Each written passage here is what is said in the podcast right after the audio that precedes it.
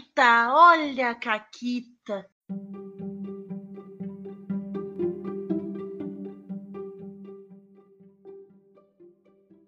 Olá, amiguinhos da quarentena. Aqui quem fala é a Paula e comigo tá a Renata. Oi, Renata. Oi, Paula, tudo bem? Tudo bem. E hoje tem uma galera aqui para falar de um tema que eles nem gostam, nem sei o que estão fazendo aqui, assim, foi só uma coincidência. É isso aí, a gente tá aqui cheio de gente e duas pessoas, o que já é o dobro do Caquitas normal. e eu vou começar dando as boas-vindas a ela, que toma os perrengues de editar esse programa de vez em quando e tá lá de host do incrível 13 terceira Colônia. Samantha, muito bem-vinda ao Caquitas. Obrigado, pessoal. Olá, olá para todo mundo. É... Como vocês estão? Não sei, gente. Não sei nem o que, que eu tô fazendo aqui. É a Samantha estreando no Caquetas, tirando as vezes que ela tem que dar avisos por Isso. merdas que acontecem na edição, né? Que vocês já ouviram a voz da Samantha aqui, mas geralmente é avisando que a Renata e o Juju se passaram em algum momento ficou mais 18, ou que tem algum problema aqui, algum problema lá e tal, mas hoje, hoje, hoje é a Samantha, não, é, é. não a editora, né? A voz do além da Obrigada, gente. Seja muito bem-vinda. Oi, Renata, quem mais tá aqui hoje? Além da Samantha, nós temos aqui, primeiro, do meu jogo favorito, God Save the Queen. E agora que, né, tá trabalhando no seu próximo jogo, que tem tudo a ver com o tema de hoje, afinal é por isso que ele está aqui. Júlio Matos, seja muito bem-vindo, mais uma vez. Obrigado, adoro, adoro participar aqui. Obrigado, meninas, pelo convite. Oi, Sam. Uh, olá, Caquiters, todos os Caquiters desse Brasil e mundo afora, né? Queria mandar aquele beijo, aquele abraço. E agradecer pelo convite mais uma vez. Vamos falar aí sobre o profundo e obscuro vazio do espaço. Turu. É, hoje esse é um programa que dá pra sacar quem é pelos convidados. Sim. Sim. Onde tá a intersecção dessas pessoas? Ah, agora tu sabe. Mas antes da gente embarcar na nossa navinha e explorar. Na verdade, a o Caquita é na navinha, né? Então já vamos ter embarcado. É verdade. Então, embarcando na nossa navinha e indo explorar lugares nunca antes explorados, qual é a Caquita de hoje? Então, a Caquita de hoje, inclusive, ela é colaborativa, porque a Sam estava junto naquele hum, lugar. Que delícia. Né? Sim. É, nós fizemos um playtest da do versão beta do Rebel Rebel, que é esse jogo sobre ficção científica que eu estou produzindo, lá nos Jogos Imaginários da maravilhosa e habituê aqui deste podcast, né? E do 13 terceira coluna, Mônica de Faria. Beijo, Mônica. Muito obrigado sempre pelo apoio. Inclusive, gravou semana passada, décima terceira colônia. né? Sempre maravilhosa, né? Uh, uma uhum. mulher fantástica, incrível e que merece todos os elogios. Elogiem muito a é Mônica. É verdade. Assina embaixo. Sempre que puderem. Sim, sim, maravilhosa, maravilhosa. E nessa aventura, né, é feita com personagens prontos e a, o plot da aventura era os personagens indo fazer uma coisa simples, né, que é buscar uma mercadoria. É muito comum, inclusive, uh, uh, em aventuras de ficção científica, tudo começar com uma nave indo buscar um carregamento de alguma coisa. E ao chegar uhum. nesse local, era um local isolado, eles não sabiam exatamente o que, que era a carga, né? Então o mecânico da nave, enquanto o, a, a, a comandante da nave e sua trupe foram lá conversar com as pessoas do lugar, era uma estação espacial num planeta, digamos assim, uh, remoto, longínquo e com alguns problemas ali Uh, na, na fauna e na, na, no clima, né? E que eles iam ficar mais ou menos um tempo ainda naquele lugar. Enquanto ela ia lá, ele foi lá dar uma. O mecânico da nave, né? Uh, o. O O'Connell, que estava sendo representado pelo nosso querido amigo Igor Tancredo, lá do Covil, ele resolveu dar uma checada nos containers, né? Só que no jogo Rebel, se você simplesmente vai e faz uma coisa sem pensar antes, ela provavelmente vai virar uma caquita e o jogo se alimenta disso, né? Ele é feito exatamente uh -huh. para isso. E aí ele perguntou assim: será que tem uma senha para esses containers? Porque a gente só pegou eles e falou: Ué, você quer testar? Ah, eu vou lá e aperto o botão. Pronto, aí ele rolou os dados, foi um desastre, ele não conseguiu descobrir que tinha uma coisa. Ele travou. Boa, Igor. Ele travou o container e aí ele passou o tempo todo tentando destravar o container sem falar para comandante que ele tinha feito a, a porcaria, tentando dar um, um, contorno nas pessoas, porque ele ia ficar sem um container, isso podia ser pior. E aí ele eh, tentou várias vezes testar, destravar, até que ele conseguiu com a ajuda, se não me engano, do personagem da Sam, que era o cientista da uhum, nave, o alienígena. Sim. Sim. ele conseguiu destravar o raio do container. Mas, ou seja, gente que a aventura era- tinha uma certa complexidade, mas ela acabou se rodando em volta, pelo menos aquele pedaço, em torno do raio do container que travou e não abria mais. Sim, Que sim, delícia. verdade. Era só levar boa. um pacote. É coisa pouca, né? Coisa pouca. Não, e um, um container, gente. É, assim, ah, é só abrir, botar o que precisa dentro e fechar. Mas não, a gente tem que ir lá mexer antes pra ver o que, o que acontece. né? Sim. né? E hoje, então, a gente vai falar sobre. é, Na verdade, a gente não vai nem falar de ficção científica, a gente vai falar de navinha. Isso aí. É. Hoje é histórias de navinha. Esse, é- esse é o Caquitas de hoje. Caquitas de navinha. E, bom, eu acho que é um, um- bom lugar pra gente começar. Que navinhas geralmente estão em histórias de ficção científica. E eu acho que existe, talvez, um pouco de confusão nessa vida sobre o que é ficção científica e o que, que é space opera.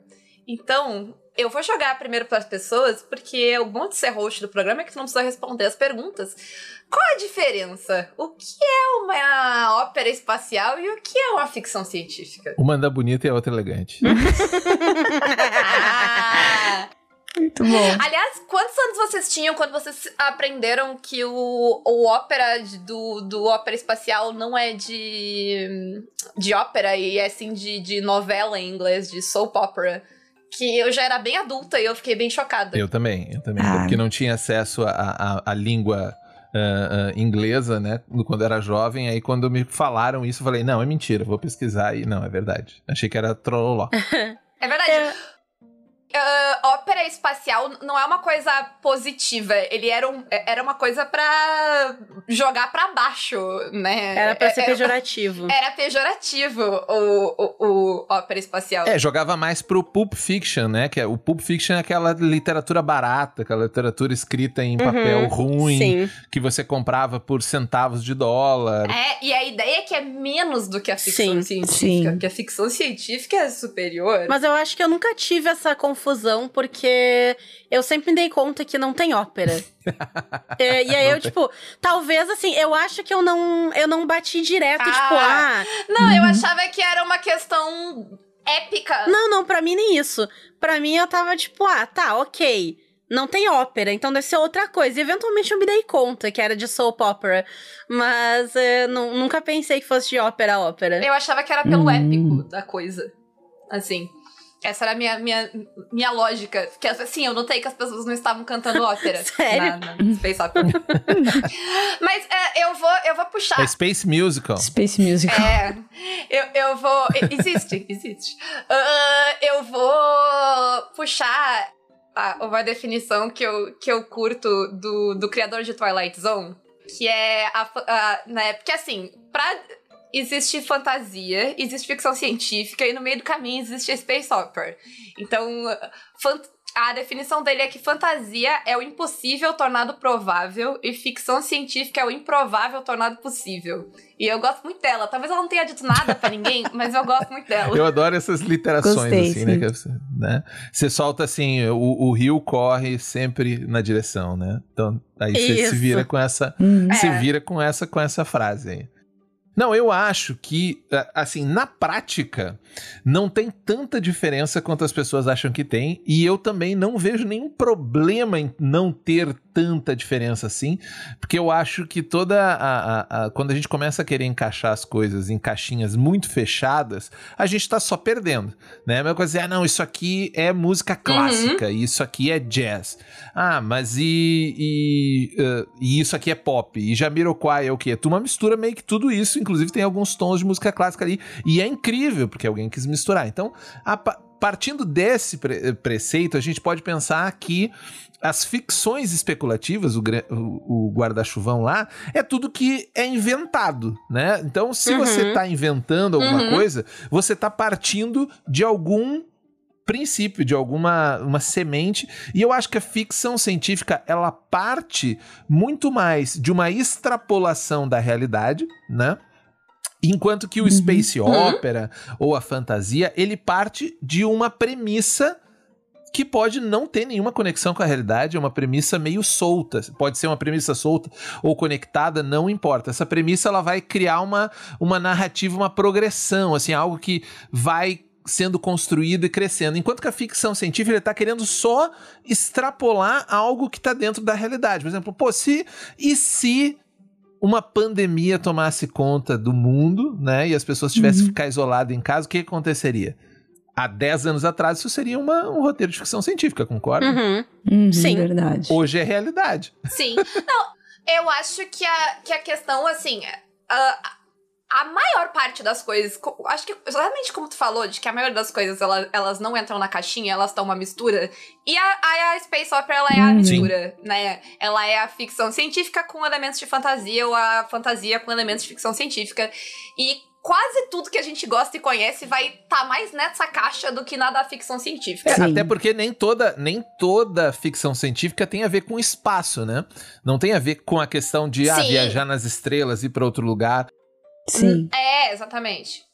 E a ficção científica, ela geralmente é sobre o todo, ela é sobre a sociedade, ela é sobre, como tu falou, pegar elementos e extrapolar e filosofar em cima disso, sabe? Sabe É aquele... muito uma metáfora, né? Exato, que o, o pessoal que foi ver Fundação e ficou de cara que o primeiro episódio inteiro é um monte de gente falando de Uhum. matemática. Então, gente, é ficção É. científica, é isso aí.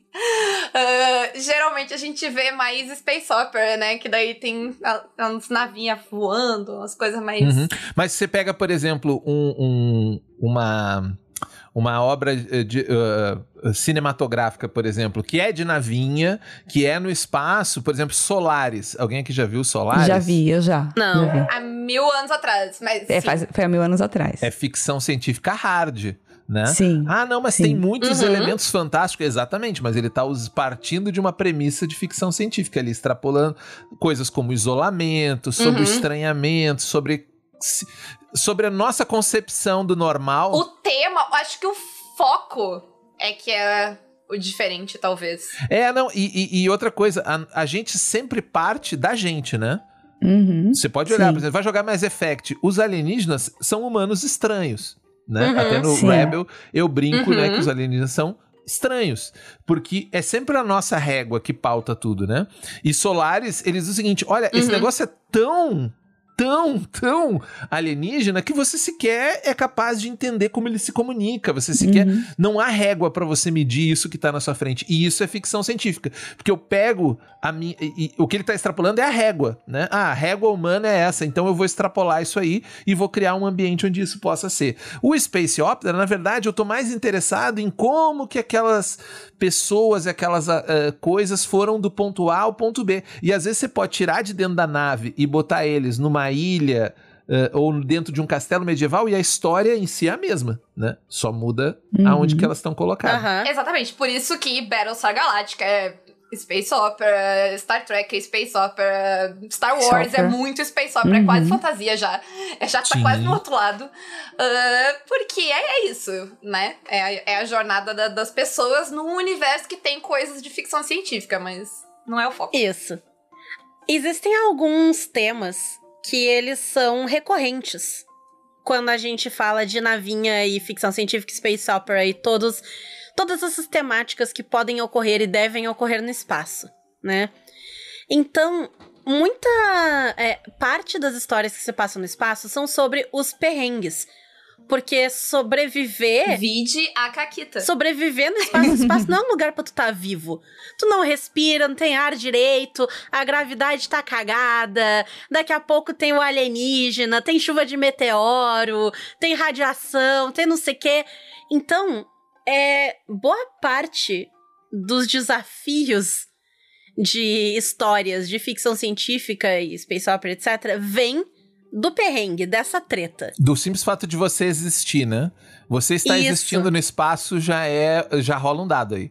Só pra saber se você continua existindo. Uhum, uhum. É, já é um ambiente muito hostil. Pra pensar, sei lá, o, o perrengue que às vezes é uma viagem de carro, entendeu? Mas Sem dúvida. numa nave. É óbvio que é um, um tipo de história Sim. que vai É, ter. porque não tem posto de gasolina no espaço, não tem acostamento. Você já Exato. viu acostamento numa viagem espacial? Pô, deu um ruim aqui, vou Sim. parar aqui, tranquilo. Não tem seguro. Já pensou dar pra na tua nave, tu liga pro seguro? O complica complicação que é. É, mas é bom lembrar que tudo isso às vezes você resolve com uma frase, né? A Rê falou várias coisas ali, né? Ah, pode dar um problema, pode ter radiação, mas muitas vezes você só ignora. Você pode, o seu, a sua aventura, o seu mundo de ficção científica não precisa levar em consideração. Por exemplo, grande parte da ficção uh, uh, uh, da, do space opera que a gente curte, por exemplo, dá um foda-se pra gravidade. A gravidade é um elemento. Sim. Sim, al- alguém consertou isso e dentro É. da nave tem gravidade, porque é Sim. muito caro fazer cena sem gravidade, gente. Essa que é a Na realidade. ficção Sim. é, é, Tá, por quê? Ah, por, Dá por, uma- por razões. Sobe o budget, assim. Dobra o orçamento da série. Fazer as pessoas flutuarem. Exatamente. Você pensar Star Trek, né? Que tem milhares e milhares de episódios ah, ah, de série, filmes. Eles só se preocupam com a gravidade nos filmes, em três ou quatro episódios, em que, inclusive um deles é maravilhoso, de, ah, de Deep Space Nine, que é sobre uma pessoa Uhum. cadeirante no espaço, né? Que eu acho que. Eu, eu não me lembro agora o nome desse episódio, mas esse episódio é lindo. E ele usa essa questão da anulação da gravidade como um tropo pra né, jogar a história pra frente, mas não usa porque, como a, Re- a, a Paula disse, é muito caro, mas na sua aventura não precisa ser. Gravidade é um, é um. É um perrengue. Exatamente, isso quer dizer. Exatamente. No RPG não tem orçamento. E, e todo mundo pode flutuar se Uhum. precisar. Se, se te servir. E, e eu acho que isso é uma coisa ah, legal de pensar para as histórias. Os perrengues, eles valem enquanto eles servem pra te contar a história. Exatamente. Sabe? Uhum, Não é pra ficar sim. chato, né? Não é pra ficar toda Sim. hora assim, ah, faz É. um teste aí pra saber se você alcançou o botão. Isso é relevante pra história? Ah, a nave está caindo no planeta e tá toda uma correria e alcançar aquele botão vai salvar todo mundo. Beleza. Agora, se é só pro cara apertar um botão, não, né? É, é, sei lá, é, é- é a diferença de, de tu consertar um- uma nave em Battlestar Galactica e tu consertar uma nave em Star Wars. Sim. Que o, o R2D2 conecta o negocinho ali, faz dois bibi, boy, pronto. Consertado está. É, não, e o próprio piloto tem todo o conhecimento necessário pra. Pra consertar a nave ali, né? Ele dá um jeito. Isso, e você pensar em aviação civil, por exemplo, precisa de o piloto mecânico. não consegue consertar um avião se ele cair, né? A maioria Sim. deles não. Mas eu acho que o perrengue, e, e, e pro RPG, o perrengue ele é muito bom. Principalmente se tu quer colocar um desafio a mais na cena, ou fazer uma transição entre uma história e outra, ele é um ótimo. É, um recurso bem rápido e fácil. Uhum. Não, e é uma solução pra não ficar uma falha de você errou, tente de novo, ou você Sim. Exato. Sim. Uhum. Pra boas falhas com consequências. Ele é um recurso muito bom. É. Ele pode ser, inclusive, ativado quando dá a merda, né? Então pode ter gravidade na nave, tá tudo certo. E aí dá uma merda muito grande e se torna um desafio ali, né? Uhum. Exato. Sim, é um recurso. É, se a gente for listar, por exemplo, coisas além da gravidade, ah, ar respirável, não só na, no Uhum. espaço, mas também em 99% dos planetas que a gente conhece, que significa 0,00001% do universo, ou seja, quase nada, não tem ar respirável nos planetas, entendeu? Então você tá passando lá no perrengue, ah, vamos pousar aqui. Você já vai ter um problema lá também, né? Porque a atmosfera lá não dá pra respirar. É isso que eu ia comentar. Não tem atmosfera, né? Igual a nossa. Nossa atmosfera é muito única, então. Então eu gosto muito dessas ações de quando a galera tá com um problema e diz: não, vamos procurar um lugar pra pousar. Show de bola. Pode ser pior do que ter ficado à deriva no espaço. que agora a sua nave pode estar sendo corroída por aquela atmosfera estranha, né? Você pode cair dentro Sim. d'água. Tem. é, eu não, não sei se vocês já jogaram No Man's Sky. Já Eu conheço. conheço. Sim. Então, pra quem não conhece, No Man's Sky é um jogo de exploração espacial e coleta e navinha e bases e. Gerenciamento de recursos, eu, eu costumo falar. Isso, gerenciamento de recursos. E aí tu explora por aí, tu vê um planeta e ah, vou experimentar esse planeta. Às vezes tá de boa. Às vezes o planeta tem uma temperatura extremamente alta ou extremamente baixa, ou ele tem radiação, ou ele é, tem chuva ácida, ou ele tem não sei o quê, e fica destruindo o teu a tua roupinha de astronauta.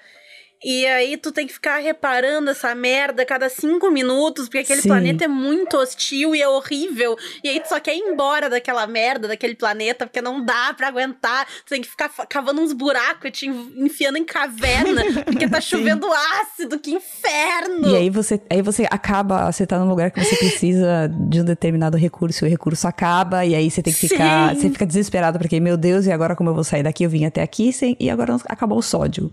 Como é que eu vou eliminar a radiação dessa bosta? Enfim. Sim, nesse planeta não tem sódio. É, se adaptar ao ambiente, né? Sim. Se Sim. adaptar ao ambiente pode ser um tropo Sim. de aventura também, né? Ah, eu caí num lugar, como que eu me adapto? A- a- na verdade, você pegar, por exemplo, a série Metroid, quase toda ela é sobre se adaptar ao perrengue do lugar onde você desceu. Você desceu, tava tudo Sim. tranquilo até que não tava mais, e daí você tem que achar a, a roupa de calor, a roupa de radiação, a roupa daquilo, trocar, fazer alterações. E, e- e legal em alguns jogos que você consegue, por exemplo, construir isso a partir de soluções criativas. Por exemplo, ah, não que nem Star Trek, que eu não gosto muito do. Ah, ele pegou a rebimboca da parafuseta intergaláctica e acionou junto com o comunicador e agora tá funcionando, que eu Uhum. não acho tão Aham, legal. Mas pode ser um tropo legal pra sua aventura. Vencer o ambiente. Sabe uma né? coisa interessante? É que o perrengue, ele linka. Porque a gente falou sobre tipos diferentes e tem níveis diferentes de quão ficção, de quão, né, ficcionalizado é a coisa toda. Mas o perrengue, ele une a, sei lá, as Apolos e as sondas espaciais de verdade a Doctor Who. Todo mundo tem perrengue, o que muda é o perrengue. Isso. Mas a, a narrativa de tu ter um problema Uhum. e de ter que lidar com ele em situações complexas, com recursos limitados e muitas vezes tempo limitado, é, ela aconteceu na vida real ah, e mas ela também funciona na ficção mais viajada da ficção científica que tu conseguir pensar. Né, que pra não citar Star Wars o tempo todo, eu vou citar Uhum. Doctor Who. Não, e o legal que você falou, me ocorreu uma coisa agora que eu até hoje não tinha pensado, mas que pensei agora nisso que você falou. Que é o seguinte, a gente sempre fala no RPG que é muito difícil você juntar num grupo, né, pessoas com interesses e até perfis muito diferentes, né? Aquele grupo de RPG, por exemplo, sei lá, de Vampiro à Máscara, que nunca vai conseguir fazer um grupo porque nem, não faz sentido aquelas pessoas andarem juntas, né? Mas na ficção científica, no não especificamente ficção científica, mas um jogo de navinha, a nave é um centro, né? Que prende Sim. vocês de, Sim. de- Tu vai pra onde, corno? Tu vai pra onde? É, não tem muito pra onde ir. É, não tem pra onde ir. Exato, e é legal ver essa muvuca acontecendo ali, porque não adianta, se eles não colaborarem, vai morrer todo mundo e ponto, entendeu? É Uhum. cruel. Vocês já viram? Vocês já viram Firefly? O que é aquilo se não uma parte de RPG? Que ni- ninguém ali faz sentido Sim. junto. Exato, ah, eu queria fazer tal como é, cara, você pode até fazer, mas você vai ficar aí no planeta sozinho, como é que você sai? Sair de um planeta é uma treta, entendeu? Porque, Uhum. tipo, ah, o, o- você tem um universo, mas você depende dessa maravilha, né, da tecnologia que é uma nave com capacidade de viagem espacial, né? Que é uma coisa, e a segunda é viagem ah, muito rápida, que é a que faz fazer sentido existirem vários mundos, vários planetas e tal, porque não adianta só ir para o espaço, e para o espaço a gente consegue,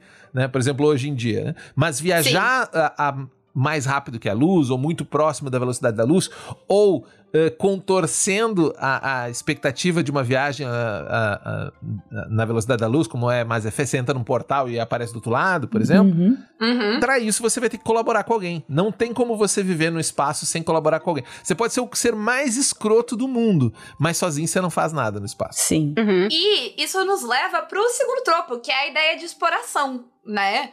Que tanto tem a parte incrível, porque tu pode tu pode ver ela de um jeito muito positivo, de que tu vai encontrar coisas muito legais, mas também tem tu não sabe o que tu vai encontrar, Sim. como o Júlio comentou antes, tu vai descer nesse planeta, pode ser que tu termine pior do que tu chegou. Sim. Sem dúvida, nesse quesito eu recomendo demais para quem quiser pegar ideias maravilhosas, a, a versão nova do Perdidos no Espaço que tem na Netflix, tem duas temporadas lá.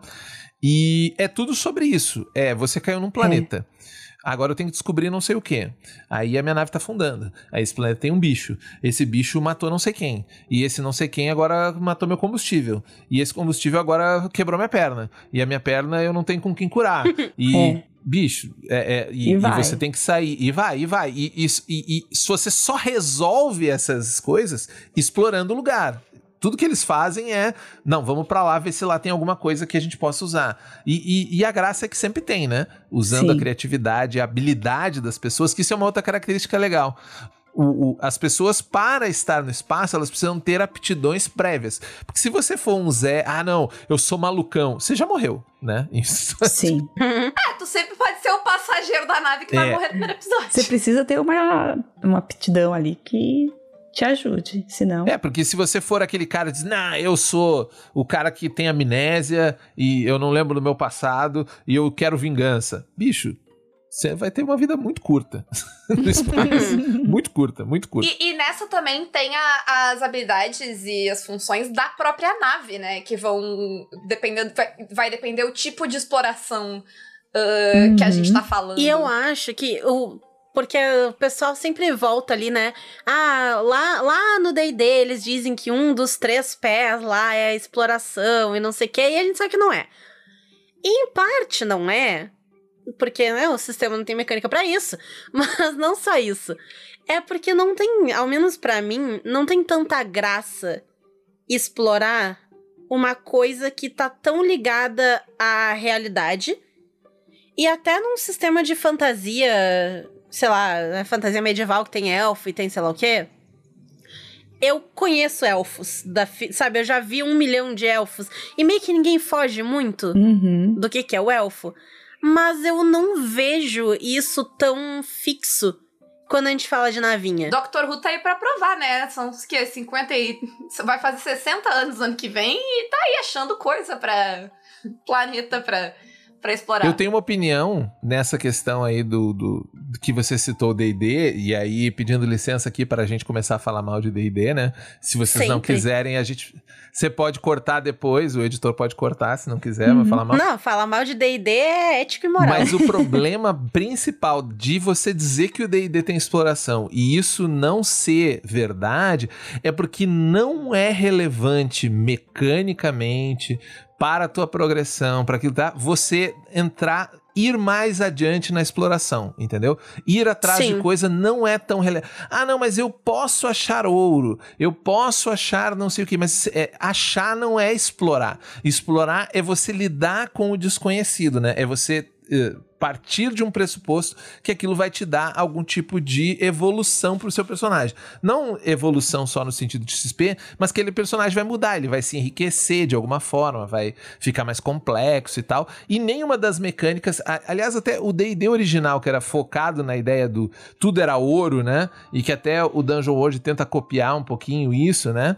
Que entre os principais defeitos do Dungeon World é querer copiar muito o D&D em determinados pontos, né? Uh, uh, falta para ele essa, essa, essa costura mecânica para que ele realmente faça. Então, o D&D é mais sobre você enfrentar desafios e melhorar com esses desafios. Não necessariamente explorar e descobrir coisas que você não sabe, né? É melhor, enquanto na verdade, quanto mais você já souber de antemão, que você tiver informações, ah, eu sei que esse monstro é assim, eu sei que eu sei como abordar ele melhor, eu tenho uma estratégia. Não, eu manjo bem como combar minhas habilidades, as minhas magias tudo isso vai fazer você ser mais excelente. Que não tem nada a ver com você explorar o desconhecido, né? Sim. E eu tava, mas eu tava pensando na, como as navinhas diferentes vão uh, dar. Vão moldar essa exploração de formas diferentes, porque tu pode estar numa nave de exploração, né? A Renata citou o No Man's Sky uhum. antes. Tu tá ali para explorar, então a tua nave ela tem recursos para explorar. Tu pode explorar por necessidade, uhum. né? Porque tu ficou sem recurso. Porque a tua nave, ela pode ser uma nave uh, de viagem, ela pode ser uma nave de transporte, ela pode ser uma nave de exploração, ela pode ser uma nave de combate, e a exploração pode entrar em todas essas uhum. questões.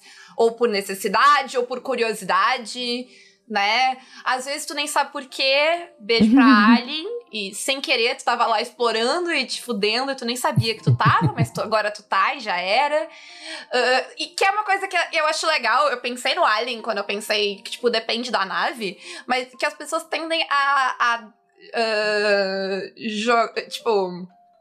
Criticar muito o Alien, porque a tripulação de Alien é tipo. As pessoas não têm a menor condição de, de explorar o espaço, né? Tipo, zero protocolo, zero lógica.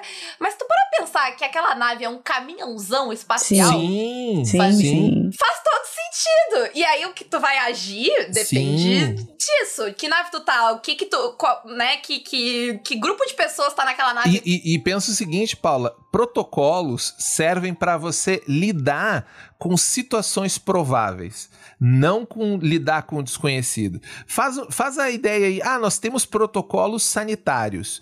As situações prováveis que nós iríamos usar protocolos sanitários era XYZ. Não, mas agora a gente tem uma pandemia, um vírus que a gente não sabe o que, que é.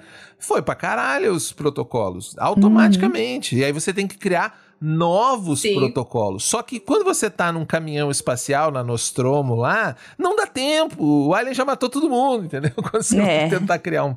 Você vai, você vai ser cobaia ali pra descobrir qual é o protocolo que até se você pensar bem nos dois e três e futuros aliens se a gente considerar eles vão desenvolvendo protocolos a partir daquela Sim, não, o 2 já muda né, drasticamente. a partir daquela experiência Tem um né? robozinho que entra na nave ali na primeira cena do 2, inclusive.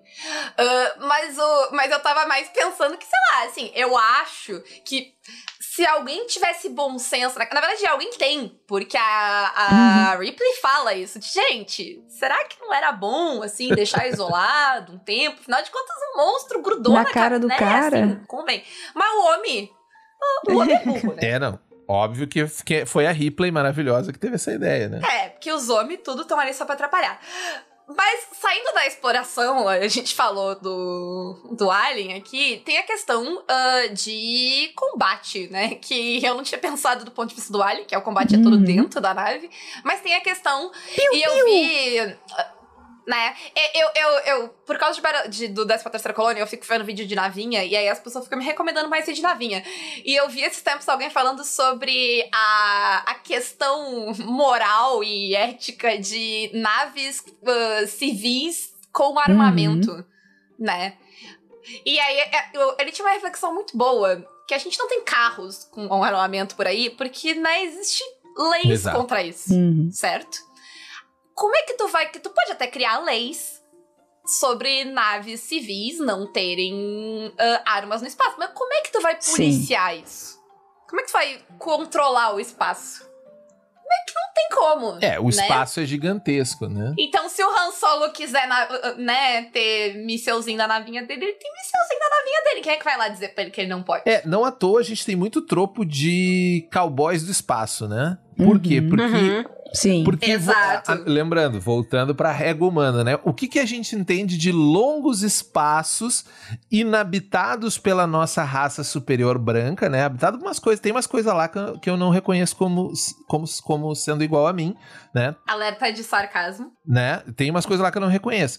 Mas a minha, né, o meu povo branco tá aqui, nós vamos lá, eu preciso ter como me defender dessas coisas, entendeu? Então, se você for olhar a atitude da maioria das, da ficção desses exploradores, é a mesma do cowboy americano exterminando tudo que tinha pela frente, não interessa se é um humanoide, se é alguém senciente, se é alguém que tem uma cultura, ele vai destruindo cultura e colonizando tudo que tem. Então, ah, eu não acho difícil que aconteça exatamente essa mesma coisa. A, a, a, a, a corrida pro oeste, né, a corrida do ouro, é mais ou menos o que a gente deve provavelmente fazer caso a gente consiga, de forma ah, ah, massificada e barata, viajar para o espaço Sim. e encontrar nesse caminho outras civilizações. A não ser que elas tenham um poderio de fogo maior que o nosso. Se não, Sim, sim. Se, se, o- se o Jeff Bezos pudesse botar mísseis na navinha dele e atirar em alienígenas, tu acha que ele não faria? É. Com certeza. E hoje a gente tá, por exemplo, o espaço é um lugar que você não leva uma arma pro espaço, né?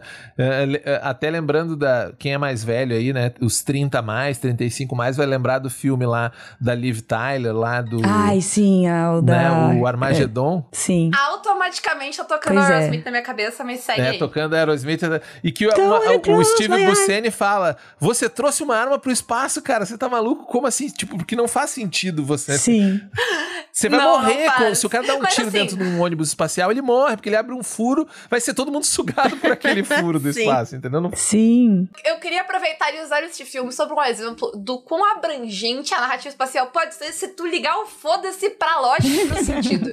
Porque o plot deste filme é: é mais fácil treinar ah, pessoas que fazem poço de petróleo para serem astronautas do que astronautas para aprenderem a perfurar petróleo. E eles fizeram um filme inteiro Nessa baseado ideia. Nessa premissa. ideia. E, vai, e super É, blockbuster, porque né, né? Vai funcionar. Sim. Parabéns. Parabéns, assim. É, no- e, e- e a galera, um, tudo uns caipira e tal. Não era tipo assim, ah, um Sim. cientista Exato. perfurado. Não.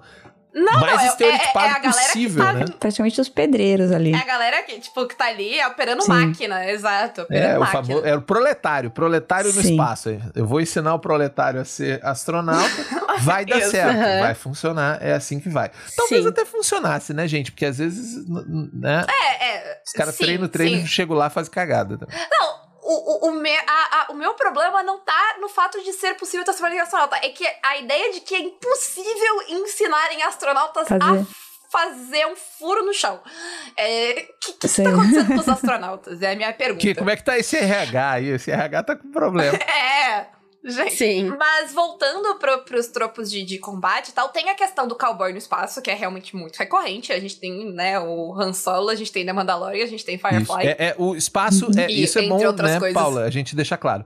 O espaço é gigantesco. Pensa numa coisa grande, ela é um grão de areia comparado com o espaço. A gente não consegue dimensionar o que, que é o tamanho do espaço. Ah, Sim. Sim. Que aí é um combate, geralmente, numa escala Uhum. menorzinha, né? Tu e a tua navinha pequena lá, uma, estamos falando de uma tripulação pequenininha e tal, né? A nave sozinha, papapá.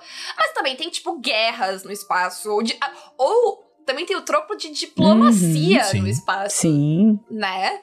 Ah, e aí entra numa parada que eu curto, que é a parada mais ah, política, porque tu pode ser uma nave oficial de algum lugar, tu pode, né, tá envolvido numa treta muito maior que tua. Pode não ser um combate de uma navinha. Pode ser um- uma combate frota de inteira. várias navinhas. Isso. Mas por que, que vocês acham que, por exemplo, em várias e várias ah, ah, ficções que a gente acompanha, principalmente Star Trek e tal, as pessoas nunca atiram primeiro, elas sempre abrem frequências para conversar. Vocês acham que isso é. ah, que, qual a questão que leva as pessoas no futuro a não fazerem o que qualquer grupo de RPG faria numa situação dessa? Quer dizer, eu ataco, né? E fogo no parquinho. Não sei, eu acho que é só o fato de. ah, de ser uma utopia. Porque em Star Wars não tem tanto disso aí, não. Assim. A galera chega atirando. É, de não atirar, assim, não é exatamente uma- a necessidade, não sei. Mesmo, sei lá, em Battlestar Galáctica também não, ninguém tentou muita diplomacia ali. É que depende também do, do, do, do estilo da história, né? Você tem. É que eu acho que o Júlio tá falando isso pensando muito em Star Trek. Isso. Uhum. O que, o que automaticamente leva a gente pro próximo Não, mas tópico. antes de pular pro próximo tópico, eu só queria dizer que vocês têm que pensar que uma das coisas mais complexas e valiosas, dado tudo isso que a gente falou antes, é uma nave espacial. Então, destruir naves é jogar fora uma potencialidade de recurso muito grande. Então, eu quero sempre ver o que, que eu posso tirar daquilo. Normalmente, os Sim. tiros são para tentar desabilitar, tentar fazer você não, ah, não andar mais. Muitas das, do- dos negócios eles, eles querem abordar a nave, né? Tirando Star Wars, né? Que é tipo assim: foda-se, vamos destruir isso aí tudo, porque as, as naves brotam do chão, né? é muito Agora comum. você tem milhares de naves brotando do chão. Caralho, meu, os caras estão há 300 anos construindo essas porra. Então, Júlio, isso é sobre. Os roteiristas têm esse pensamento todo ou é sobre orçamento? É. Porque É. o escudo da Enterprise é sobre orçamento. A Enterprise tem, eh, tem escudo, que se a Enterprise tendo escudo, não precisa danificar ela nunca e dá pra usar o mesmo modelo certeza, todos os episódios, certeza. daqui até a Com eternidade. Então a gente nunca vai Nunca saber. saberemos. Nunca saberemos. Porque Star Wars Sim. tem orçamento. E aí o que, que pode fazer? Pode destruir as navinhas. Aí Sim. pode ter um monte. É, mas eu particularmente gosto, né? Gosto de, de, de, de trabalhar com a ideia de que se você tem o dedo nervoso no gatilho, no espaço, você tá só perdendo, né? Você é a pessoa mais inconsequente. Uhum. Não que você não possa. Ah, quero Sim. tocar o horror aqui, mas você vai perder. Alguma consequência você vai ter no, Sim. no, no- no longo prazo. E aí eu acho que depende bem do tipo de, de história que tu tá contando. É, o que, o que eu e o Patinho, que tá aqui comigo agora, ronronando Oh. no microfone. Ó. Eu tô ouvindo. Ai, que fofo. em parte, o que eu e o Patinho achamos é que depende também muito do tipo de história que tu tá contando. E a gente Uhum. conversou quando a gente tava montando a pauta que normalmente histórias de navinha elas pendem pra um dos dois lados. Ou a gente vive numa completa distopia em que os nazistas tomam conta do espaço, Uhum. ou a gente vive numa utopia em que não existe dinheiro, a gente coloca um código numa maquininha e ela imprime a nossa comida e ela imprime o que a gente precisa. Ninguém fala sobre economia porque todo mundo vive numa utopia comunista incrível e nós somos só cientistas explorando por aí e ficando muito loucos quando alguma droga bizarra de um planeta acaba entrando na nossa nave. Ou seja, tem Star Trek e o resto. É isso? Isso. Foi bom. tá. Não, mas tem outros exemplos de, de, de relações utópicas, não é só Não, Star tem, Trek. tem, tem. Tem, eu, eu, eu só, eu só Eu, fiz isso. eu- eu sempre estarei aqui defendendo Star Trek no meu coração. Tem todos Isso os aí, seus problemas que eu sei que ela tem. É aquela coisa, é, é o meu é o meu guilty pleasure é Star Trek. Mas então, qual, qual é a preferência de vocês? Por histórias utópicas, distópicas ou o quê? Eu gosto de histórias de- com distopia. Porque é um perrengue bom. É. Quer dizer, essa, a Samanta gosta de Battlestar Galáctica. A Samanta tá aqui comigo, gosta de desgraça. Confessa aí que tu Um gosta de pouquinho, eu sou meio. eu gosto um pouquinho de ver o povo sofrendo. Por que esse prazer? Porque- Ah, eu, eu, eu, eu, eu acho que, tipo. Eu não sei se tu não tem essa impressão, se você não tem essa impressão também, de que é mais fácil pensar nos dilemas da, Uhum. da distopia do que nos Sim, da utopia. verdade. Sim, é muito isso. Manter a, a utopia interessante, não que não se possa, mas eu acho que dá mais Sim. trabalho. É que toda Sim. utopia, ela balança na fronteira da hipocrisia, né? Porque para você manter uma Uhum. utopia, você ou ver- horizontaliza tudo que é impossível, lembrando que a gente falou que o universo é grande demais, Uhum. Muita Uhum. muitas pessoas com muitas op- opções, então, inclusive, pegando a referência Star Trek lá, quando a gente chega em Deep Space Nine, que é a, a, a, a, a estação de fronteira, Uhum. O né? É o, é o contraponto. daquela utopia de Star Trek, e o capitão Benjamin Sisko, ele diz assim, qual que é o problema? O problema é a Terra. A Terra é um paraíso e todo mundo acha que, que é assim que funciona, só que aqui não funciona. Então, então ele mostra que existe vários tons de cinza na utopia. Então, mesmo que a humanidade chegasse a uma utopia, nas bordas, em tudo que é- tem muitos problemas na borda interna. E eu me coloquei até no desafio de tentar criar um universo complexo lá no meu jogo, em que lida num mundo onde existe uma utopia e alguma coisa justifica o fato de existir uma humanidade utópica, mas ela não é a única humanidade. Existem outras humanidades não utópicas e, e elas entram em conflito uma com a outra, né? De alguma forma. Então eu acho que tudo tudo fica naquele meio cinza, assim. Eu gosto de misturar as coisas. Eu não gosto só de distopia, sofrimento, terror, porque você já sofre pra viajar no espaço. Aí você só aí é mais sofrimento, aí é império do mal e não sei o quê. E, e, né? Aí é muito fácil de você cair até num maniqueísmo que eu também não gosto, né? Ah, o império é tipo nazista e tem que Sim, bater. Nazista sim. também, pessoal. Uhum. Nazista nunca é legal. Batam sempre nazista. Tem que Uhum. Mas eu não gosto Isso. que na minha história tenha, entendeu? Porque daí é muito fácil. Eu, se eu enxergar ali o símbolo do império, eu atiro, né? Mas que ou, ou também eu corro o risco de que se eu criar uma, uma utopia muito maniqueísta e eu começar a humanizar demais o império, eu começo a gerar uns reflexos meio estranhos na realidade aqui que não são bons também. Eu vou querer humanizar gente escrota que tá errado. Então eu gosto mais de já partir do cinza, entendeu? Tem a utopia, tem a distopia e como que essas coisas vão se costurando ali. Eu gosto muito de descobrir o cinza. Sim. Uhum. É, Eu acho que. ah, sabe, sabe aquela história que ela começa com. que parece que tem um lado bonzinho e um lado Uhum. malvado? Só pra te jogar na cara que o mundo não é tão simples e que tu não devia ter sido tão inocente. Sim. Galáctica. É. Toda hora a gente É, eu ia dizer que. É, é. então. Não fui eu que Sempre falei, é foi o Battlestar. Galactica, é isso aí. E eu- o que eu acho legal no Battlestar Galactica, inclusive, é que ele aproveita, ele tá criando uma história. É uma jornada, ah, a que a gente chama de jornada em glória, né? Uhum. Que eles estão caminhando pra morte certa, não há nenhuma garantia. Eles sabem desde o início que eles. Que, inclusive, várias vezes na série fala: ah, é o fim do mundo, o fim do mundo acabou, só tem isso aqui e a gente vai morrer. Isso é um fato, né?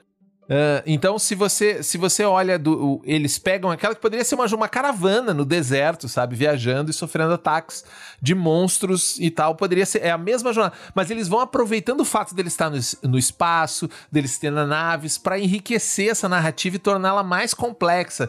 É o, é o cargueiro. Ah, mas o cargueiro que tem, precisa de combustível, e a água, e é não sei o que, e é, e é a galera se revoltando porque tem que trabalhar, e as diferenças uhum. entre as colônias. Então eu gosto muito dessas histórias que elas aparentam ser simples, ah, ela parte de uma premissa simples, mas depois elas uhum. vão adicionando camadas que o espaço te dá, né? Por essas limitações, por essas coisas. Então, eu acho que é muito frutífero você uh, uh, fazer jo jogos de space opera exatamente por isso. Você começa de forma inocente, mas se você parar olhando ali como que as, o, o, o mundo está reagindo ao que os personagens fazem, aos erros que eles cometem, não precisa vir uma força superior cobrar, entendeu? O ambiente cobra uhum. os erros dos personagens. É muito legal isso. Uhum, sim.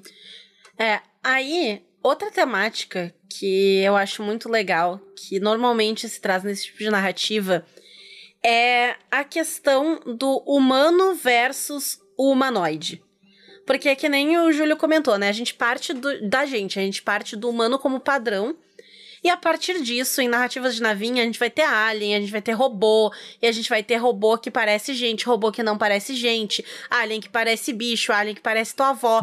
Então a gente vai ter. a gente vai ter humanos diferentes. Sim. Se tu pensar que, é, que o espaço é infinito e as pessoas podem estar vivendo né, em uhum. planetas diferentes há muito tempo. É, o próprio uhum. uh, The Expanse, né? Tem os Belters lá. A galera uhum. do, do, do coisa que são humanos que não conseguem vir pra Terra que nasceram numa gravidade muito baixa. E que tipo né? de narrativas com esse tipo de, de criatura e, e esse, esse tipo de temática que vocês conseguem pensar que vocês gostam? Eu acho que o choque de culturas é legal né? Você. Ah, e, e, e, aí, por exemplo, em vários casos, eh, como é muito complexo, é uma cultura. O ser humano já é complexo, né, gente? Então, uhum. cada pessoa tem, é um Sim. universozinho. Aí você vai fazer uma cultura, você sempre corre o risco de estereotipar.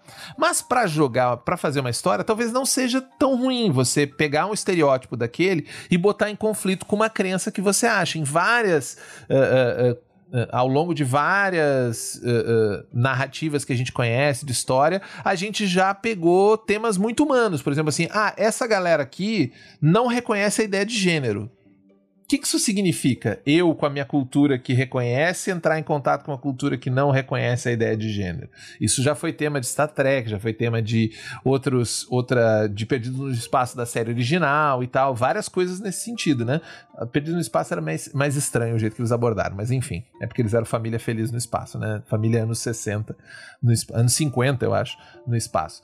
Uh, mas você abordar. Então eu gosto muito desse choque cultural. Eu gosto de quando você tem as suas verdades e se confronta com uma coisa que não tem nada a ver. E às vezes não é um é uma pedra. Ah, tem uma pedra aqui, essa pedra uhum. é uma uhum. civilização. Ou é, é um programa de computador. Esse programa de computador é uma civilização. E você tem que interagir com ele de alguma forma. E pra ti, ah, Bom, o que eu gosto é. Eu gosto de navinha mesmo, essa parte de. Tem a parte de, de cultura que o Júlio falou que eu acho bem legal que eu não estava pensando, mas é uma coisa que é muito bacana e eu gosto mesmo, eu gosto mesmo, né? eu gosto muito da parte de, de exploração também, de, sabe, descobrir coisas novas, culturas novas que seja, eu acho muito legal. E é como eu comentei, na parte do perrengue também, de. Eu gosto de tudo um pouco, mas o que eu mais gosto é das navinhas. eu, eu acho que, que entra nessa parada de, também de aliens, robôs, humanos, né? A ideia de não ser uhum. maniqueísta é sempre. E de partir do princípio que a gente, enquanto humanos, vai sempre ter bias a favor dos humanos e achar que a gente tá uhum, certo, sim. né? E que a gente foi invadido e atacado. Eu gosto muito de, de reverter a, né, o, a expectativa de que a gente é os bonzinhos da história.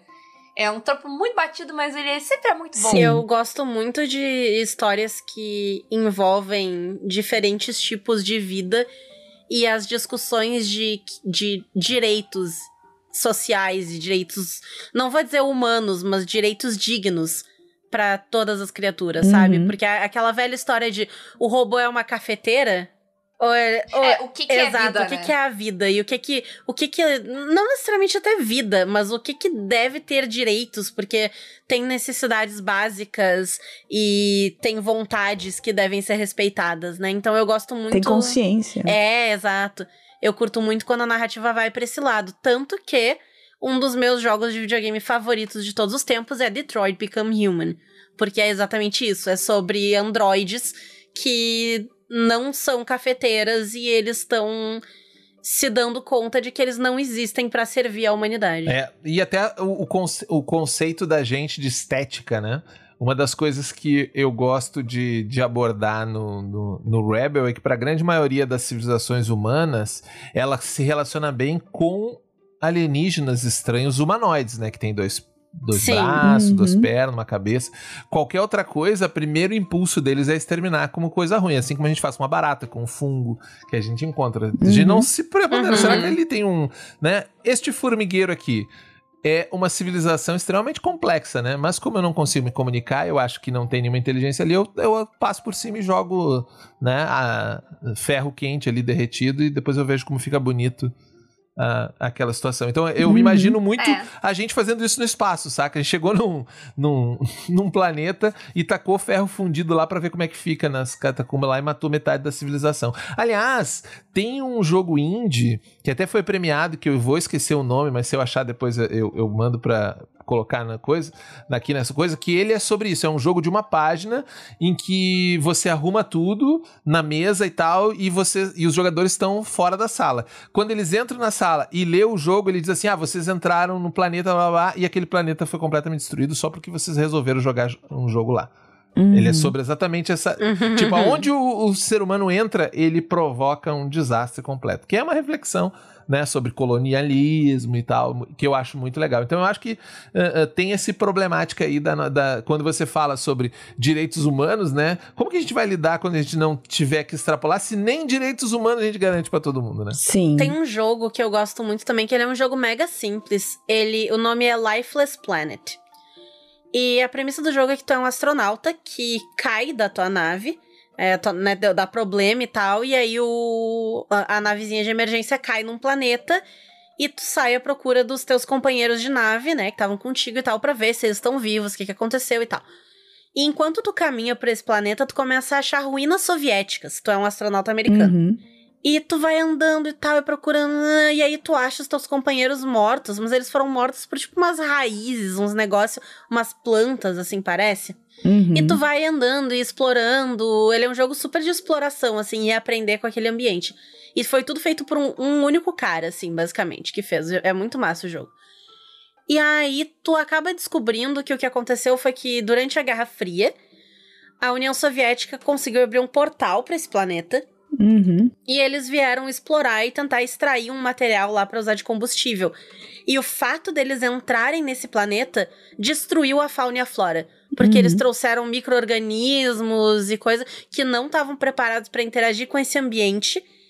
E não só eles destruíram tudo, como eles morreram lá Uhum. por causa disso. Então, é, é- e é legal porque o jogo não trata isso necessariamente como ah, humanos malvados que destruíram o planeta. Tu encontra registro dos cientistas dizendo a gente não consegue reverter, Uhum. a gente notou tarde demais a merda que a gente fez e a gente não consegue reverter. Uhum. E é uma narrativa muito legal também. Nessa de aliens, robôs e pararás, entra também a questão, voltando bem pro RPG, de que tu pode jogar também, né, com androides, com Uhum. robôs, com aliens. ah, e entra naquele tropo da, da pessoa diferente da, da, da tripulação, né? Uhum. Clássico. um clássico. O orçamento só permite um. É. Que vai. Que, não, e que vai funcionar tanto do ponto de vista mais de boa, tipo, rola, né, em Star Wars, Star Trek, de tipo, ter alguém alienígena, um robô na, sabe, Uhum. na tripulação, que faz parte da tripulação e que vai ter conflitos culturais e tal, ou não. Mas também entra na pessoa Uhum. infiltrada. E aí a gente vai de novo pra Vera Galáctica, Sim. o Alien, até né? Inclusive. ah, e aí eu acho que eu já vou puxar, porque a gente andou- falou já dos nossos tropos favoritos, Kanata, e falou das inspirações. Eu concordo. E eu já vou puxar por um sistema que tem isso, que eu não joguei ainda e eu quero jogar, que é o sistema do Alien. Porque tem um esquema muito legal pra te jogar de Android. Nossa, também. tu pode jogar de Android dentro do sistema do Alien e tu pode jogar sem tu saber que tu é um Android, sem ninguém mais do grupo saber que tu é um Android, sem o teu personagem saber, claro, tu, o jogador tem que tomar essa decisão em algum ponto. Ou, sei lá, tu pode também deixar na mão do narrador, mas a tua ficha ela muda no instante que tu descobre que tu é um Android. E é uma parada muito legal, porque quando tu tá jogando. Quando tu tá jogando, tu nunca sabe Tu nunca sabe se, um, alguém ali é um androide, dois, alguém ali é um hospedeiro de alien e tá fingindo uhum, que não é. Uhum, sim. Que a gente aprendeu esse ano, esse ano, assim, com a pandemia, que tem muita gente que mentiria e diria que não tem nada acontecendo. Sim. Mas que outros sistemas que vocês uh, jogaram ou gostariam de jogar de, de ficção científica em navinhas? Mais navinhas, porque a gente tá falando de navinhas. Uh, antes da gente falar do Rebel, segurem. Tô segura. Ah, eu queria jogar muito Alien também. Eu tô bem curiosa com Alien. Até porque eu gosto muito. Vocês jogaram algum outro de, de piu-piu? Eu joguei de Star Trek. Que o Alien não é muito piu-piu, né? Star Trek é bem piu-piu. Eu não lembro qual é a versão, porque tem mais de um RPG de Star Trek, né? Porque tá aí há um milhão de anos, então já foram feitos vários. Uhum. Mas é um mais recente. O Daniel que narrou. Que é, é do sistema 2D20? Não me lembro. O mesmo sistema do Mutant. Não, não, não é do Mutant, desculpa, do. É o do Mutant é D6. Star Trek Adventures. Isso. Star Trek Adventures. É o mesmo sistema do Conan. Tem do, o Conan tem 2D20, tem o Star Trek, tem, tem mais um que foi lançado aqui, que eu esqueci agora. Mas é da Modifius, se não me engano. Sim, é. É, Star Trek Adventures eu joguei, ele é bem massa, ele tem um esquema bem interessante de, de movimento de grid. Ele não é um grid com, ah, tu tá X passos necessariamente. É, tu tem o teu limite de movimento, mas o grid dele é separado por áreas. E aí, se tu tá a duas áreas de distância da pessoa, vai ser mais difícil para tu acertar ela com a arminha. Se tu... Aí tu tem que fazer. Tem toda uma questão de estratégia e tal nessa parte de combate que é bem maneira. E é Star Trek, né? É bem divertidinho, assim, de, de jogar. E aí, tu. A aventura que eu joguei, tu vai atrás lá onde perdeu o sinal de uma, de uma galera. E aí tu entra e vai ver o que, que aconteceu. E, enfim, né? Não vou, não vou estragar, porque eu acho que a aventura que vem junto com o livro, se alguém quiser jogar. Mas é, é bem legal. Star Trek Adventures eu jogaria de novo. Eu joguei só uma one shot. Eu já joguei uns quantos. Já joguei. Alguns o, favoritos. O, o, Star Wars da West End Games, aquele que era o D6, antigão. Eu já joguei uh, Trinity, que era meio ficção científica, meio. Uh, to, uh, Eclipse Phase, também, que é bem antigão, mas era um pouquinho à frente do tempo dele. E esses são os que tem que você controla a sua nave em alguma instância também, né? Uh, joguei outras coisas legais, assim, e, e, mas tem brasileiro, tem jogo brasileiro, por exemplo, Nebula é um jogo bem focado em nave, também tem, tem a ideia de naves, o Nebula do Thiago Junks, que é bem legal, mas tem as coisas novas que eu queria poder experimentar, N nem tão novo assim, o Star Without Numbers é um que eu queria conseguir experimentar, não, não achei galera que goste e queira jogar. Uh, agora do, da galera que conhece o Iron Swarm, tá saindo o Star uhum. Né, a versão e que o Noper tá jogando com uma galera lá no canal dele, eu né? Vi. Eu queria ver bem, eu não joguei Swarm ainda, né? Não tinha porque por fantasia medieval não me empolga, né? Fantasia não me empolga uhum. tanto, mas aí lançaram a versão, né, espacial aí já me cocei. Aí eu, ah, uhum. eu quero, agora eu uhum. quero quero te quero te conhecer de pertinho. Ah, e um muito bom e entra no, no, no, no espectro de jogos doidões é o Choque. Uh, Choque é Human Contact é tipo uh, uma versão do Choque originalmente, que ele é um jogo sobre uh, exatamente você encontrar a, uma, uma civilização contraparte. Imaginem que em determinado momento da humanidade parte da humanidade foi embora eu até aproveito esse tropo no, no Rebel e, e, uso ele, obviamente, porque eu sou um grande copiador e roubador de ideia dos outros.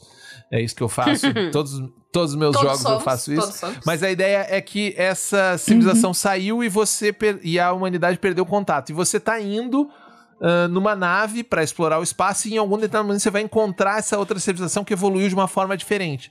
Você tem um personagem que é dessa primeira e você tem um personagem na segunda. E você vai controlar esse conflito, esse choque de que é human, né? O choque exatamente é sobre conflito, né? E human contact. E é uma do Josh Neumann, é um livro em que esse cara é um dos caras que mais viajou, que eu penso assim na, na no que, que seria a humanidade no futuro. Inclusive, ele lá, 1990 e pouco, se não me engano, início dos anos 2000, ele já criou. Uh, uh, o jogo dele já tem um pronome neutro, por exemplo, que é uma coisa que a gente foi discutir depois. Uhum. Provavelmente nos nichos a galera já tava discutindo, né? Esse é um jogo de nicho, obviamente, mas não tava aí, não tava aí que nem tá agora. Agora a discussão tá aí, né? Pronome neutro. E aí, usamos, não usamos? Como é que é? Uh, a resposta é sim, tá, galera? Usem. Uh, Uh, mas uh, esse jogo é muito bom e ele é sobre esses conflitos. Então, e esse eu joguei, né, o início, uh, não consegui completar a campanha, eu só fiz os personagens e joguei uma primeira parte. Ela tem que se jogar. Um clássico é, ela, também. Ela precisa ser jogada em três partes para você poder usufruir todo o jogo. É um jogo que é para ser longo, né? Uhum. É sobre essa transformação. Então, foi mais difícil de chegar. Mas assim, isso é os que eu tô lembrando aqui, né? Que eu sou. Eu faria uma lista. Eu gostei que, eu gostei que antes da gravação, o, o, o papo do Júlio é que a gente joga muito RPG e ele não joga. Mas enfim, não vou entrar nesse. nesse... Não, mas eu joguei. Isso aí é tudo Sim, passado, é. gente. É que. Tem, tem, hum. a vantagem é que eu Entendi. sou velho, né? Então já joguei coisas no passado, né? Lá nos anos 2000 e alguma coisa, 2008, 2009, eu jogava bastante RPG. Aí depois a vida veio e me abalrou. eu não consegui jogar mais. Eu, eu, não sei, eu não sei o que acontece, porque eu sou uma pessoa que a, a, maior parte das coisas que eu mais gosto são de ficção científica e eu joguei muito pouco ficção científica. Então, estamos corrigindo isso aí. Olha aí, tem que, tem que jogar mais. Tem que jogar. Aliás, eu acho que vocês iam gostar aqui do Caquitas, um jogo antigo do meu querido amigo John Bogeia, que é o Abismo Infinito. Eu acho que esse jogo tem a hum. cara de vocês. Né? É a cara de vocês, vocês jogarem. É, eu, eu, medo do que isso quer dizer. Gostei do que isso quer dizer. Não, e ele é um jogo de horror cósmico, entendeu? Ele é um jogo de espacial. Não, tem na, não é de navinha, não é sobre navinhas, né? Mas é horror cósmico no espaço. E falando em eu jogar mais jogos espaciais de navinha, né, Renata? Uhum. Uh, o motivo todo da gente estar tá aqui falando sobre navinhas é porque. É porque é legal, não conta, não estraga, é porque é legal. Também. Mas uh, porque a gente vai. Faz tempo que a gente tá sem jogar no Caquitas, né, Renata? Uhum, faz uma eternidade, então, nem lembro quando foi. Anunciar, exato. O, último jogo de 2021 do Caquitas, que vai ser de Rebel Rebel, um jogo do Júlio. Exato. Que a gente a já falou vibra. um programa. Uh! A gente já fez um, um Caquitas inteiro falando sobre uh, o Rebel e a proposta, uh, que vocês podem ir lá e curtir. Mas eu vou aproveitar, Renata, já que o Júlio tá aqui, e eu quero saber uh, quais são as novidades e mudanças do, do, do Rebel. Que, né, teve play, primeiro playtest, a gente voltou, né, tá no segundo, como é que tá a situação? Que, que, que, podemos esperar? O que, que tu tá prometendo aí, que tu falou que tinha promessa? É, não, é que na verdade, assim, o que acontece? Quando você gospe para fora de você um jogo, né? Porque esse é o processo que acontece. O jogo tá na tua cabeça e você precisa cuspir ele pra fora. Você parte de uhum. diversas uhum. premissas. E eu parti de muitas delas, do tipo. A primeira é aquela de que da pessoa, né? Pessoal, cultivem a autoestima. É muito importante. Você não pode botar um negócio na rua e pensar assim: ah, ninguém vai olhar. Já começou errado, né? Mas eu comecei assim: ah, isso aqui vai ter duas, três pessoas que vão olhar. A Renata e a Paula lá vão dar uma olhada também. Uhum. A maioria das pessoas que olhar vai ser a galera que já conhece o Goddess, que gostou do jogo, então já conhece um monte de coisa, então não vou explicar nada. Só que daí, um monte de gente gostou do jogo, um monte de gente baixou e ninguém entendeu nada. Porque as pessoas não conhecem o Goddess, entendeu? Não conhece? Tinha que explicar a coisa desde uhum. o começo. Então, as, uh, a diferença principal do desse beta 1.2 né, nesse open beta que a gente está distribuindo, é as coisas estão melhor explicadas desde o começo, tem um fluxo narrativo mais definido, tem alguns esquemas gráficos. A gente incluiu uh, uh, uh, mecânicas, dinâmicas, na verdade. As mecânicas são as mesmas, as dinâmicas diferentes, como por exemplo, agora as ameaças são explicadas primeiro, porque antes eu também não explicava as ameaças, porque eu achei que as pessoas iam entender muito fácil. É, três linhas elas entender, mas é uma coisa complexa. Então a gente adicionou os rótulos de ameaça. Então, para você que vai ser o Zig, porque uh, vai ser Zig, não tem o O na frente, né? Eu tenho que me acostumar com isso também. Uh, que vai ser Zig, uh, que é a figura que vai gerenciar a narrativa dentro desse jogo, né? Ele ter mais ferramentas para entender o que está acontecendo e reagir melhor. Que antes eu deixava aquilo muito aberto e as pessoas não conseguiam, na verdade, manobrar dentro dessa lógica. Então, agora a gente criou essa dinâmica de rótulos, que é uma dinâmica bem uh, conhecida de vários jogos que utilizam, principalmente PBTA, lá o City of Mist, o próprio Dungeon World usa essa dinâmica de rótulos e eu gosto bastante dela também. E também um pouco mais bem explicado o motivo do que eu vou conseguir fazer a, a Sam querer jogar meu jogo, que é explicar melhor a navinha. Porque antes eu explicava muito como que era que você lidava com os personagens, mas não explicava a navinha uhum. e nem na aventura tinha ação pra navinha. Então agora a aventura ganhou um upgrade que você pode, com a sua navinha lá, a Star Gantry, então que é o, o jogo tem um. É, esse playtest, ele tem um conjunto de personagens prontos, porque eu não liberei ainda o como fazer personagens, né? Apesar de que ele já tá bem delime- uhum. delineado, mas uh, eu resolvi testar primeiro uh, as dinâmicas de jogo em funcionamento, né? Então você tem lá, você tem a sua nave e agora você vai poder combater uma nave. Eu não vou dar spoiler aí para se alguém for jogar, né? Quem curtir for jogar, mas uma nave aí bem difícil de se combater. E como que funciona esse combate, essas escalas, né? Porque você sobe de proporção. Então, principalmente essas três coisas: as dinâmicas das ameaças, que antes estava muito confuso. Uh, outra coisa que a gente fez também, eu diminuí um pouco das escolhas. Às vezes, dar muitas escolhas não é bom, gente. Fiquem sabendo isso né? Então diminua a quantidade de escolhas, elas vão ter mais significado. Então diminuir um pouco, uh, automatizemos algumas coisas e eu acho que funcionou muito melhor nos testes que a gente fez até agora, com coisas sendo mais automáticas e menos. Decide o que você quer fazer e a pessoa tem aquele momento tela branca, né? Você olha assim, putz, é tanta opção uhum. que eu não uhum. sei o que fazer. Não, assim, ó, você rolou o dado, você já descobriu um monte de coisa que aconteceu só nessa rolada de dado aqui. Beleza, agora você toma as decisões a partir dessa ideia. Então, eu acho que está mais compacto, eu tô gostando bastante da evolução uh, do sistema. O jogo. A gente tinha pretensão, né, que ele ia evoluir, lançar em 2021 e tal, mas pandemia, crise econômica, gasolina sete reais, a gente tem consciência, não. né? Então, a gente talvez uhum, solte mais uhum. coisas, mas tudo grátis, uhum. tudo digital, pra galera ir se familiarizando. Eu vou lançar esse livro impresso se a gente lançar, mas fiquem tranquilos. Por que, que eu digo se a gente lançar? Porque eu não vejo mais a necessidade também de você ter um livro impresso para dizer que o jogo existe. Daqui a pouco esse livro pode virar um jogo uhum. digital aberto pra galera jogar e tá tudo certo, entendeu? Uhum. Sim. Uh, uh, mas o nosso objetivo é uhum. é lançar ele como, como livro, com materiais, legal no futuro. Mas agora fiquem sabendo que esse jogo vai existir. Eu só não sei como ainda. Perfeito. Ok. Ah, eu, eu tô na minha promessa que o Júlio me fez de que quando tiver tudo pronto, eu vou poder jogar Battlestar Galactica nele. E eu não, não vou vai. esquecer disso. Eu vai. tenho isso gravado. Vai porque, por exemplo, agora, porque o jogo tem três mod modos de jogo, por exemplo. Você pode jogar no modo Exploradores e Diplomatas, em que você joga com naves maiores e você é um membro da tripulação que controla outros membros, que, digamos, é uma BSG, né? Você vai jogar com o comandante, com o XO, uhum. com o tenente, com o CAG. Uhum. E essa galera. E tem um monte de galerinha, tipo NPCs controláveis que vão fazer parte do jogo. Isso é uma modalidade. Tem a Cowboys Espaciais, que é esse modelo que tá no, no, no, no playtest, né? Que é uhum. a turminha da sua navinha, né? E vai ter também o. o, o qual, uh, qual que é ter, o nome da terceira? Agora até eu me. Mas peraí que eu já já acho, porque eu sou, né, pessoa idosa tem esse problema, ela esquece das coisas. Comandos estelares, que é, é para quem jogar, por exemplo, uh, tropas estelares, eu não quero me preocupar com a nave, eu quero ser só um, um, um trooper, né, alguém que tá explorando um lugar, StarCraft, assim e tal, e, e eu não me interesso pela nave. Então você pode ter naves gigantes e você fazer coisas dentro da a nave é o seu ambiente, né? Como é em Battlestar Galactica, as coisas normalmente acontecem dentro da nave, os uhum. conflitos e tal, mas você comanda aquele navizão e atira e vira ela e enche o, o, os inimigos de bomba nuclear, que isso é, é, é da hora também. Uh, tem o modo Cowboys Espaciais, que é esse que, que tá no playtest, e vai ter o modo Comandos Estelares para você jogar na versão final. Muito bom. Perfeito. Eu vou lançar então a senha, Renata, posso? Pode.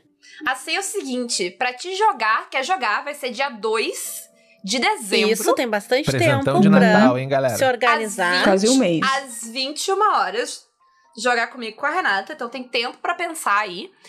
E ah, a senha é o seguinte: eu quero que vocês me mandem qual a nave favorita de vocês, qual a navinha favorita de vocês da ficção. E eu vou julgar todo mundo que me mandar a sua navinha pela sua escolha. Isso. Mas pode jogar, não importa mesmo se tu fizer a escolha errada. Lembrando que a gente reserva. São três vagas, a gente reserva uma vaga pra não homens. E as outras duas vagas são abertas pra todo mundo. E por fim, é, vale sempre a regra Jessica Spencer. Que se tu já jogou no Caquitas antes, tu cai um pouco nessa fila de prioridade. Porém, se sobrar a vaga, a gente te chama. E isso é aberto pra qualquer pessoa ou para os apoiadores do Nis? Qualquer, Qualquer pessoa. Beleza, pessoa. fica aí a chance, hein, Qualquer galera? pessoa. Que a galera fica pedindo, ah, quero Todo que você mestre jogar. mim. A coisa que eu menos consigo fazer, na verdade, eu escrevo jogos pra não ter que mestrá-los. Exatamente por isso que eu escrevo. Ah, qualquer pessoa. Ah, e a outra coisa muito importante. Dizendo a senha, com a senha. Exa- exatamente, mandando a sua navinha favorita. Tá? Não precisa justificar, só tem que aceitar o julgamento. Deem ibope aí, Isso. galera. Por favor, não deixem o, o- o produtor de jogos achar que ninguém tá nem aí pro jogo dele. Lembrando só que tem que mandar a mensagem ah, direta para o Caquitas. Pode ser por DM no Facebook, no Instagram. Pode. Mas assim, não marca eu no Twitter. Não marca o Caquitas no Twitter. Não manda a mensagem no meio do grupo do Telegram dos apoiadores do Caquitas, que vai se perder e eu não vou ver. Manda a mensagem direta. Isso aí. ok? E tem que ser mensagem direta nas redes sociais. Por quê? Porque a Porque- gente inspeciona as redes sociais de vocês pra ver se vocês não são bolsominion. Acha que eu jogo com idiota? Claro que não. É, exato. Tem, tem, tem que cair Não no seja filtro. essa pessoa, galera. Você pode até ter votado, eh, eh, vou dizer assim, você pode até ter votado no Bolsonaro, se arrependeu, tá, eh, Mas já apagou, pagou isso, né? tá tentando ser uma pessoa melhor, você tem É. jeito e a gente vai te acolher. Fique tranquilo, precisamos de você em 2022. Mas se você tá até agora nessa vibe, você tá completamente na pilha errada. bicho. Aliás, que, que fazendo É, o aqui? que, que você tá fazendo ouvindo Como esse é que tu resistiu até esse, Caquitas? Pois é. Como vocês chegaram Nos até conte aqui? aí nos comentários Gente, tá tudo como errado. que você... Isso. Ou não também, foda-se. É, não, só vai embora. Ou É. conta, porque eu tô curiosa. Mas, ah, a gente já falou bastante. ah, e eu tenho que editar esse Desculpa programa amanhã. Isso. Então. não, é, eu também. É, quando eu escrevi a pauta, eu disse: esse programa vai ser gigante. Não disse, Renato? Vocês me convidam, eu Isso. começo a falar, dá esse problema. Ah, tem quatro pessoas, a gente ia falar do negócio que a gente gosta e eu Passa sabia. aí. Olha a editora. A, a, a, a Passa pra Samantha, Gente, assim, a gente Passa vai pra criar mim. um grupo. tá Alguém mais é editor compulsivo? Porque a gente quer botar a Samantha no grupo dos editores compulsivos. Ela termina, ela me manda o episódio da 13 Colônia e ela pede um caquitas, gente. É preocupante. Ah, É um sonho, essa mulher dito é um isso, sonho. se tu quiser, eu é um te sonho. passo. Passa, passa pra mim, passa pra mim. Vamos fazer. Ele é pra essa Mas, Renata, quarta. agora, agora eu vou dizer que não, Renata. Vou dizer que não. Não. Ele é pra ao quarta-feira cara, depois de amanhã. Vai ficar chato. É, depois a gente conversa sobre isso. Depois a Tá gente conversa bom. sobre isso. Eu vou deixar todo mundo dar os seus tchauz e os seus jabás. Então, Samantha, quem, quem tá precisando de edição aí, que mais? Faz os teus jabás, dá o teu É, tchau. pessoal, quem quiser edição de podcast pode me mandar, que eu tô um pouco confusiva. É, e também pode me encontrar no 13ª Colônia, o podcast sobre Battlestar Galáctica, que eu faço com uma pessoa que eu Quem? gosto muito, que ela é super Ela legal. Vocês têm que conhecer ela, o nome Ela dela é fala um Paula. pouquinho. Ai, que nome horrível. Bom demais esse podcast aí, Pois gente. é. Enfim. Ah, é. É isso. Bem É isso, pertinente para o programa, esse jabá. Escutem, Uhum. 13ª Colônia. E tu, Júlio? Uhum. Bom, primeiramente, muito obrigado por, pelo convite. Eu adoro, como eu disse aqui em off, adoro podcasts em que não sou eu que vou editar para vir poder falar tudo, porque eu, normalmente sou eu que estico os podcasts, na maioria das vezes, né? Porque eu falo demais. Ah, agradecer aí a, a comunidade, os ca- caquiters em geral aí, pela, pela audiência. E convidar para conhecer, se ainda não conhece, a secular-games.com, que é o nosso coletivo de autores independentes com muitos jogos batuta, muito jogo de graça. Você pega lá, baixa jogo de graça, jogo meu, jogo do Eduardo Caetano, ah, muita coisa legal. Jogo gringo que a gente ah, ah, traduz e bota lá, porque a gente é desse tipo aí. E também os jogos hoje em dia, acho que os, os jogos mais baratos uh, uh, da, da, de capa dura que tem é os da secular. Os nossos jogos, nenhum deles é mais de 100 reais. Então faça suas contas aí, você vai ver que vale muito a pena comprar. E comprando os jogos da secular, você incentiva a gente a continuar fazendo mais jogos bacanas, né? E a gente conseguir sustentar essa ideia maluca que é publicar joguinhos no Brasil em papel que não faz muito sentido, mas a gente gosta. Fazer o quê? Então procure lá secular-games.com, todos os meus jogos são lá, tem mais jogos bacanas, jogos de graça, vocês vão com certeza amar. É, não, eu ia dizer, quem não quiser jogar em live, pode jogar o Rebel e jogar com teus amigos o playtest. Exato! Tá é só ir lá, baixar e jogar. Exato, bit.ly barra Rebel 2020 você digita aí no seu navegador, no seu celular, você entra na nossa landing page e você pode se cadastrar lá para receber as novidades ou só baixar. Ele está liberado, não tem restrição nenhuma. Está a um clique de distância do seu interesse para ler uh, esse essas 40 páginas de muito amor e carinho que eu disponibilizei. Lá. Inclusive, se alguém é, quiser se reunir com outros fãs de Rebel Rebel para montar um grupo para jogar, pode fazer isso no servidor do Discord que eu criei durante essa gravação. Olha aí, já está criado. A pessoa vem gravar o programa, entendeu? Assim, olha, olha como tem. Uma pessoa vai sair com um podcast pra editar e a outra vai sair com o servidor do Discord. Samantha, esse negócio não tá bom pro teu lado. Reclama, protesta. Olha aí que maravilha. Olha que maravilha, né? Mas é, é, é isso aí, é, é, servindo bem para servir sempre, né? O Caquitas é essa maravilha. Tudo bem. Sou fã. Pessoal, apoiem o Caquitas, apoiem o seu podcast. Uh, porque Sim. não é de graça, tudo é muito trabalhoso, tudo é muito difícil. Eu que já tive podcast, quero continuar tendo um dia, quem sabe, talvez.